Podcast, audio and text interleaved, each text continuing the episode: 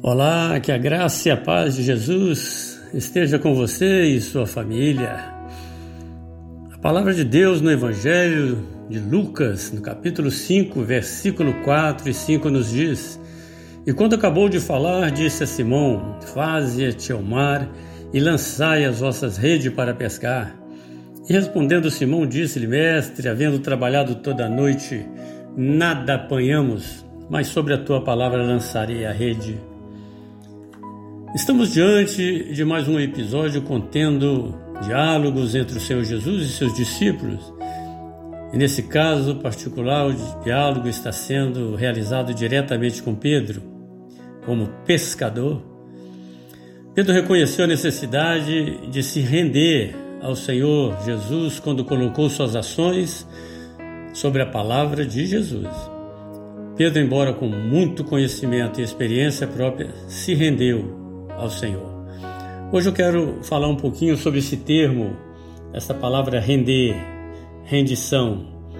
Mencionar o termo rendição nos nossos dias provoca muito desconforto e constrangimento, pois seu significado pode estar e provavelmente estará relacionado com submissão, derrota, humilhação, perca do autoestima e etc.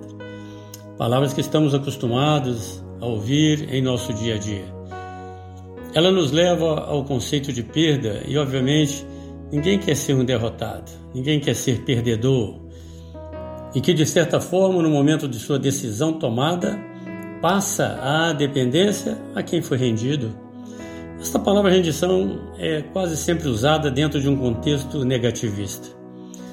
Imagine você abrir mão do controle e conscientemente escolher comprometer a sua vida e sua vontade aos cuidados e controle de alguém que, de certa forma, venha dominar você. Inclusive, pode até ter controle e poder de decisão quanto à sua forma de andar, forma de vestir, forma de falar, ou mesmo até viver ou morrer. Né?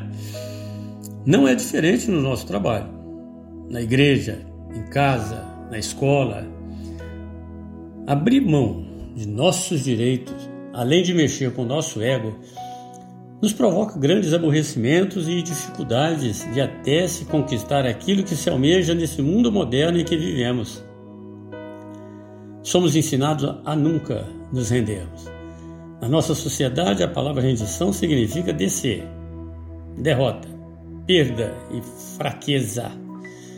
Há uma tendência nesse tempo de competitividade, concorrência, disputa e sonhos pessoais de que somente os mais fortes, aqueles que nunca se rendem ou cedem, é que serão os vitoriosos. Preferimos relacionar vitórias, sucessos, triunfos e conquista do que falar de complacência, submissão, obediência e rendição. Se vencer é tudo, render-se é simplesmente inconcebível e inacessível para o homem, principalmente o homem moderno. Todavia, não façamos confusão quanto ao entendimento de render e desistir. O conceito entre essas palavras é um pouquinho distinto. Desistir é, é abrir mão voluntariamente de algo, é renúncia de algo, e no sentido bíblico da palavra, quem tem perseverança jamais desiste.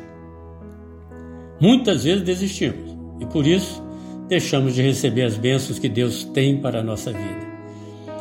A vida cristã é uma maratona, não é uma corrida de velocidade. Por vezes vamos nos sentir fatigados, mas nunca podemos parar, nunca desistir. Devemos avançar, avançar, avançar com confiança, buscando a vontade de Deus e lutando pelo avanço do seu reino. E segunda, segunda Crônicas, no capítulo 15, verso século, diz uma coisa interessante, diz assim, mas sejam fortes e não desanimem, pois o trabalho de vocês será recompensado. Maravilha, não? E a palavra render é obrigar, ou ser obrigado a ceder, a capitular, a submeter-se. E no sentido bíblico, render-se, nós só podemos render a Deus. E render-se a Deus é se entregar totalmente à Sua vontade, elevar a vida a Ele com suas alegrias, dores e desejos. Significa entregar a Ele o controle total da vontade, do direito, das posses, dos interesses da vida. Entregar-se a Deus significa continuar dizendo a Ele: Senhor, eu me rendo a Ti. Eu entrego toda a minha mente, meu corpo e minha vontade. Guia-me na tua verdade. Ele é todo-poderoso e o sustentará também na sua decisão de se render. Render-se a Deus é expressar as palavras de Pedro, escritas no Evangelho de João, no capítulo 6, versículo 68. Respondeu-lhe, pois, Simão Pedro: Senhor, para quem iremos nós? Tu tens as palavras de vida eterna. Glória a Deus.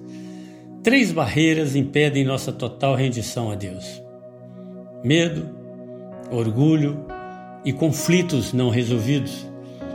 Não percebemos quanto Deus nos ama e queremos controlar então nossa vida e equivocamos-nos quanto ao verdadeiro significado de rendição. Esses três pontos são portas abertas para que o nosso adversário, através de suas mentiras, impeça de nos rendermos totalmente ao Senhor. E a primeira diz assim: se o coração é impuro, você estará cheio de tensão interior, de orgulho, de desordem, de confusão, de mil enfermidades físicas, mentais e emocionais. Jamais poderá render-se a Deus se seu coração não se purifica. Se sua mente está impura, você estará cheio de conflitos que o impedirá de chegar a Deus e render-se. Em terceiro, muitos irmãos, principalmente os varões, acreditam ser mais racionais do que emocionais. Afinal, pensam que sua virilidade está em jogo e argumentam que emocionalidades são fraquezas. Porém, são repletos de julgamentos, indignações, irritações, ansiedades que nada mais são do que emoções. Isso acontece porque a fonte do orgulho é o medo, o medo de estar errado, o medo de falhar, o medo de errar. Amados, o ato da rendição manifesta-se mais claramente na obediência e na confiança. Tudo que o Senhor Jesus lhe pede, você diz: Sim, Senhor sobre tua palavra, Senhor. Farei isso, Senhor. Após uma noite totalmente produtiva na pescaria, recordando homens de muito conhecimento e experiência nesta atividade, Pedro deu um exemplo de rendição quando Jesus lhe ordenou que tentasse novamente. Mestre, Esforçamos-nos a noite inteira e não pegamos absolutamente nada. Mas, porque és tu quem está dizendo isso, eu vou lançar as redes. Quem se entrega a Jesus obedece à ordem de Deus, mesmo que ela pareça não fazer sentido.